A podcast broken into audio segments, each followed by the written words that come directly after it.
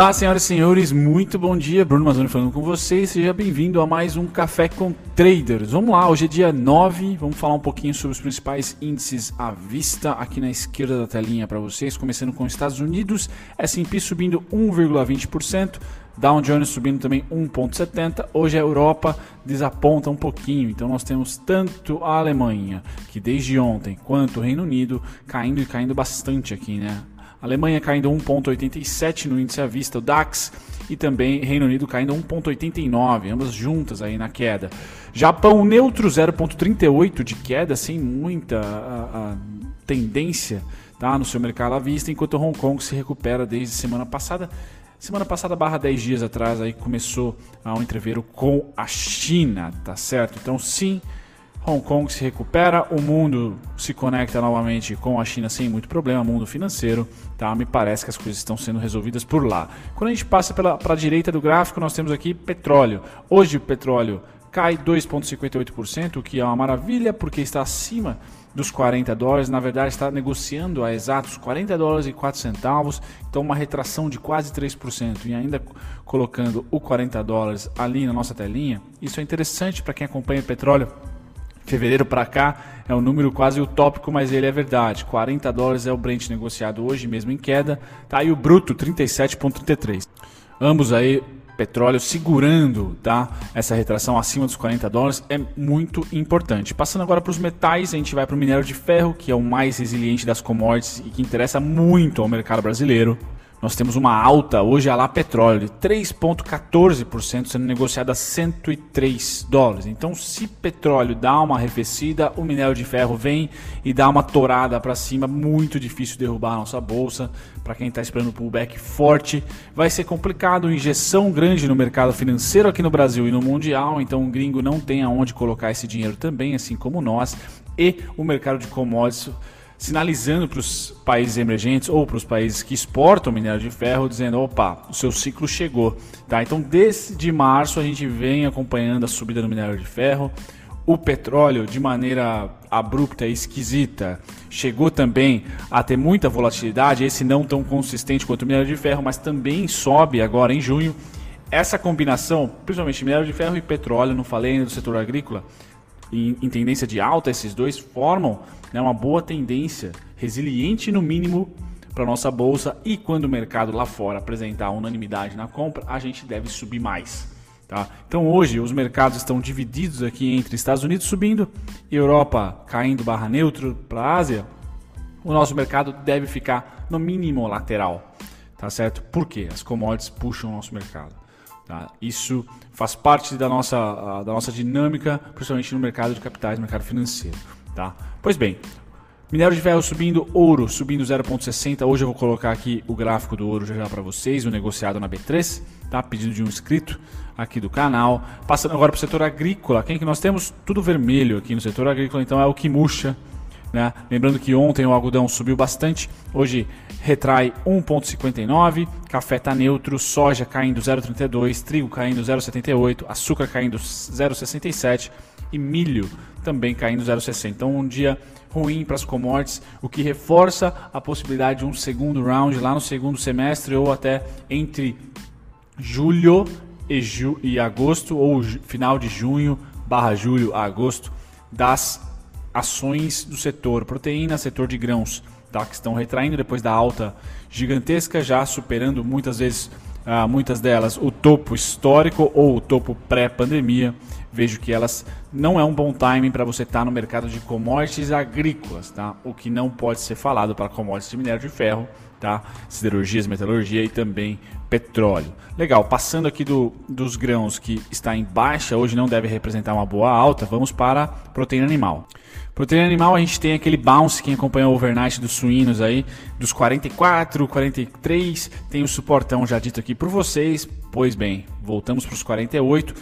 A região de equilíbrio é 48 a 53 tá? Não acredito que a gente vá ter tendência por um mês pelo menos, tá? Pelo menos não funciona assim a, a volatilidade dessa commodity, mas a gente vê um rebound aqui, o que deve trazer resiliência para um pullback saudável de compra para as ações e não um pullback de totalmente desvalorização das commodities, certo? Futuros do gado engorda caindo 0,82 e futuros de gado em pé subindo 0,24. Tá o mercado de agrícola, né, de agrícolas pegando também proteína animal sem tendência. Então, junho, final de maio, Junho provavelmente vai ser um mercado sem tendência, isso deve refletir também nas ações, já que os investidores estão tomando risco em varejo, estão tomando risco agora no setor financeiro, tomando risco em tecnologia, tá? também nos países emergentes, haja vista e petróleo e minério de ferro, né? haja vista que esses mercados agora se recuperam mais, até as, as empresas aéreas uh, se recuperando na bolsa. Agora, para você que opera a BMF às 9 horas, hoje é um dia lateral barra queda tá? para todos os mercados. Isso significa o quê? Nossa abertura pode ser nos contratos futuros negativa, tá? até com gapzinho ali, um pouco de baixa, ou abertura com retração, porém quando chegar ao mercado à vista, lá para as 10, 10 e meia, provavelmente deve consolidar. Não acredito em tendência de queda ainda, haja vista que nós temos commodities subindo. Tá? Então, realização, sim, pullback, sim. Se ele vai ser severo, não acredito mas ambos, tanto realizações como pullbacks laterais por tempo ou por preço, pullback de fato, eu acho que só é uh, um, um, pullback saudável de compra e não a retomada da pernada de baixo. De baixo. Isso não sinaliza para a gente, principalmente porque nós temos as commodities, principais commodities subindo e as secundárias, vamos dizer, material básico, né, como é o caso de celulose, por exemplo, e uh, proteína e, e grãos agrícolas estão lateralizando, não, quer, não, não, não significaram para mim, não significam para mim que inverteram tendência. Então vai ser difícil derrubar muito nossa bolsa, a gente vê os mercados aqui caindo. Então hoje sim, deve ser um dia de retração, tá? Com o mercado à vista nosso abrindo às 10 horas, deve dar uma estagnada, mas ao longo do dia fechando o pregão, não deve ser um dia caracterizado por compras. Vamos ver aí quem ah, ficou de olho na positivo, mudando um pouco de assunto. Saiu um resultado interessante ontem. Vamos ver como que vai ser a resposta das ações hoje. Tá? Mas basicamente, DAX caindo 2%, Nikkei caindo 1,83%, Dow Jones futuros, né? Caindo 1,14%, Nasdaq, que a menos, que sofre menos aqui, caindo 0,56% e S&P caindo 0,95%. Destaque aqui para o S&P deve ser mais ou menos o que a nossa abertura deve permear, abertura da BMF. Quando os papéis abrirem, deve dar uma consolidada lá para as 10 até 10 e meia, 11 horas, abrindo também o mercado à vista norte-americana, a gente deve ter, se resposta continuar a mesma, lateral barra queda, uma queda de escadinha, uh, é o que eu imagino para o nosso índice essa semana. Não me parece tá, ser uma semana de retração forte. Temos feriado, tomar cuidado, obviamente. Tá? Muita gente vai tentar se liquidar antes da quinta e sexta-feira. Porém, com minério subindo e petróleo acima de 40, fica difícil dar uma pancada forte na nossa bolsa. Opinião minha. Veja como a nossa bolsa aqui sobe mais. Tá? O nosso futuro sobe mais do que os futuros, isso ontem, né? Do que os futuros dos países desenvolvidos, ciclo de commodity. Legal, galera? Passando agora para os juros, que, que nós temos ainda é, um, sem tendência, não trago tendência nenhuma, vamos esperar a próxima reunião do Copom para ver, tem, tem newsletter aí falando de Selic a 1%, tá certo? Se Selic abaixar, se cortarem a Selic, vamos ter, na minha opinião, mais um, mais uma torada no dólar, tá? Então tá no aguardo aí tanto o dólar quanto os juros ficam no stand-by, porém o dólar está em tendência de queda, certo? Tendência de queda clara no dólar, a gente pode ver aqui que as compras de maio tá, e abril não voltaram na rolagem do contrato. Então a gente está em junho e não rola nenhum tipo de grande oscilação compradora aqui. É, basicamente vai esperar a reunião. Acho que é esse ah, o, o stand-by dos investidores especuladores aqui do contrato futuro de dólar. A gente vê um, um, não, nem compra e nem venda. A gente vê uma diminuição de intensidade de volume negociado. Basicamente isso que eu tenho para trazer no dólar. Tá lembrando que aqui o dia ah, ah, vai até o dia 5 que eu tenho aqui atualizado, o mesmo para o nosso contrato futuro, que está com o pé trocado. Então, os, os, gringos não estão comprando o nosso contrato futuro, já estão, entre aspas, se continuarem com essa venda até semana que vem, que é o vencimento, vão terminar o contrato com a rolagem vendedores, tá? vendidos. Isso pode trazer já um presságio, já que é um, um contrato futuro, tá? de que eles estão montando posição para venda. Tá? Então, por enquanto, índice futuro vendedor dos gringos, o que mostra o pé trocado deles.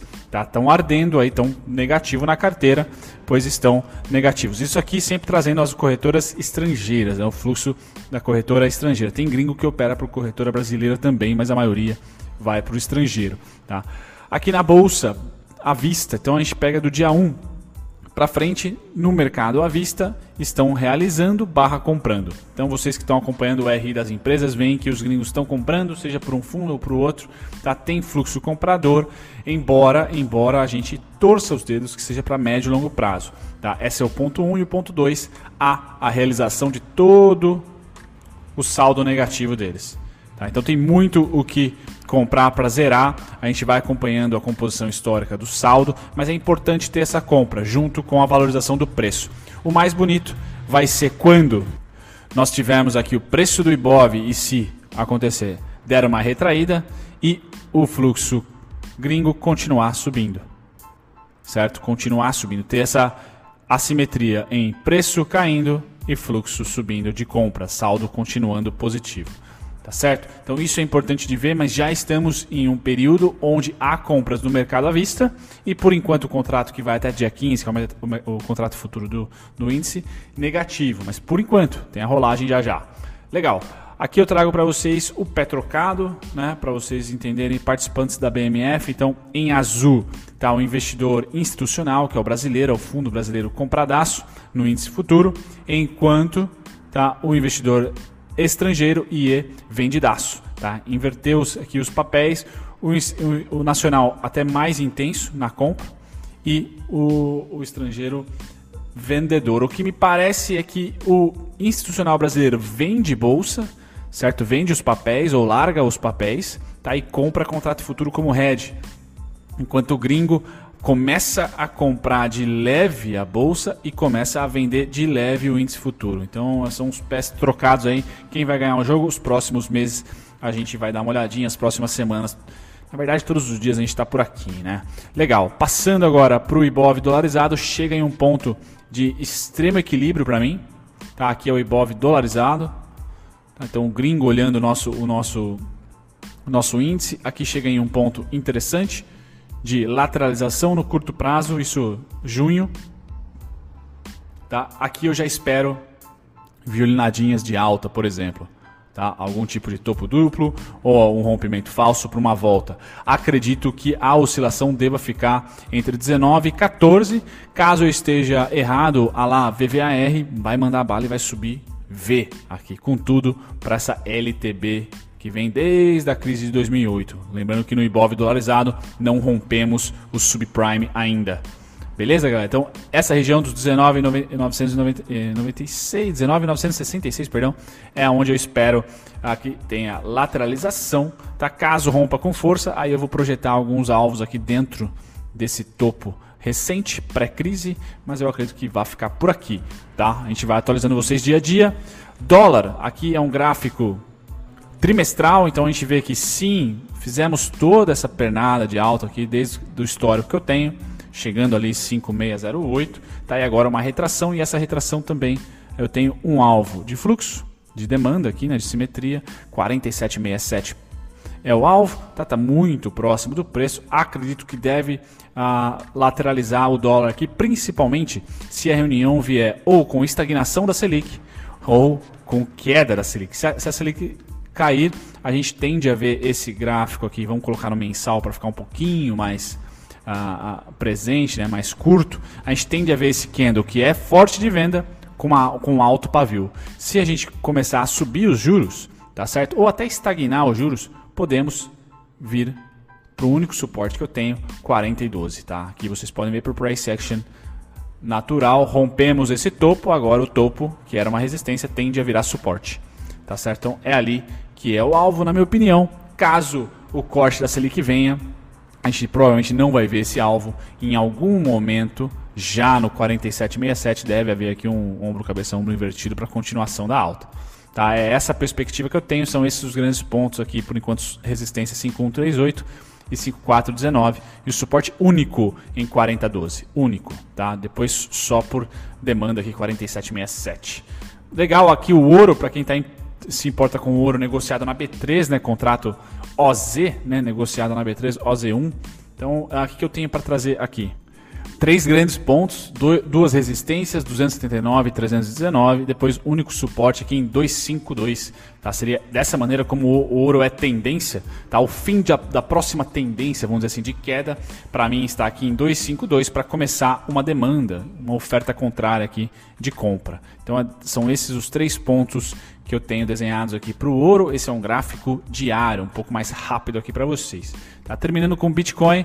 Bitcoin eu vou aguardar como dormiu aqui a volatilidade dele, tá? Eu vou aguardar ou o toque no 8.985 ou o encontro das médias que já se cruzaram aqui. Então, o pullback de cima para baixo, cima das médias é suporte 8.985, tá? E depois somente 6.569, tá? Passando para para as principais oscilações do dia de, on de, ontem. Hoje não teve, não tem nenhuma notícia impactante. Então nós temos o que? A aérea azul tomando aqui o pódio, né? Medalha de bronze aqui, quarto lugar para ela. Tá certo? Então, grande destaque mais negociado, destaque também em alta, né? Uma, uma subida bem interessante aqui de seis reais e 19, então muita subida. A Conga beijando os sete reais, vai que vai, tá? Ambev se recuperando, são os grandes destaques de volume. Quando a gente pega as maiores altas, então Saraiva, galera, subindo 1,27, tá? Ah, quem que nós temos? Azul, são os dois grandes destaques, seguida da Gol. Então Gol e Azul foram os, destaques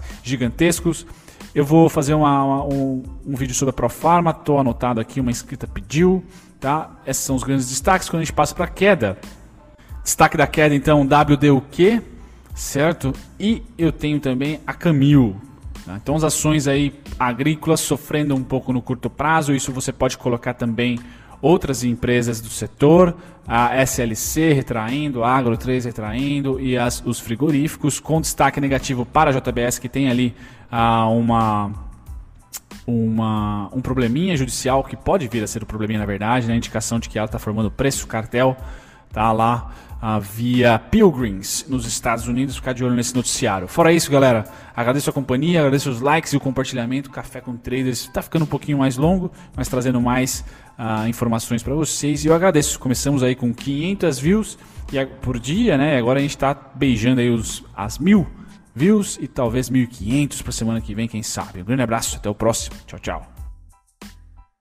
Muito obrigado se você ficou até o final do conteúdo, eu agradeço a companhia de vocês e eu estou aqui para convidar vocês a pesquisarem, talvez de uma maneira mais dinâmica, os conteúdos que vocês esperam aqui do canal assistir e também aprenderem do zero e de graça com a nossa descrição. Vamos lá, para você pesquisar exatamente o ativo ou o tipo de conteúdo que você quer achar aqui no canal, visite as nossas playlists, aqui é só clicar em playlist, depois você vai ser direcionado a todas elas e aqui você vai encontrar o seu ativo preferido, o ativo que você quer estudar, unit preferencial, ordinária ou playlists que contemplam aqui ações com alto dividend yield, ou duelo de ações, onde eu comparo duas ou três, cinco ações até que vocês pedem para mim nos comentários. Passar as playlists você também pode aprender do zero e de graça, visitando a nossa descrição. Só ir lá na descrição de qualquer vídeo meu, você vai encontrar aqui primeiro e-books gratuitos e também videoaulas feitas por mim, gratuitas, sendo três principais aqui também temos as masterclasses e mais relatório e-book para você aprender não só análise técnica, mas também um pouquinho de fundamentalista.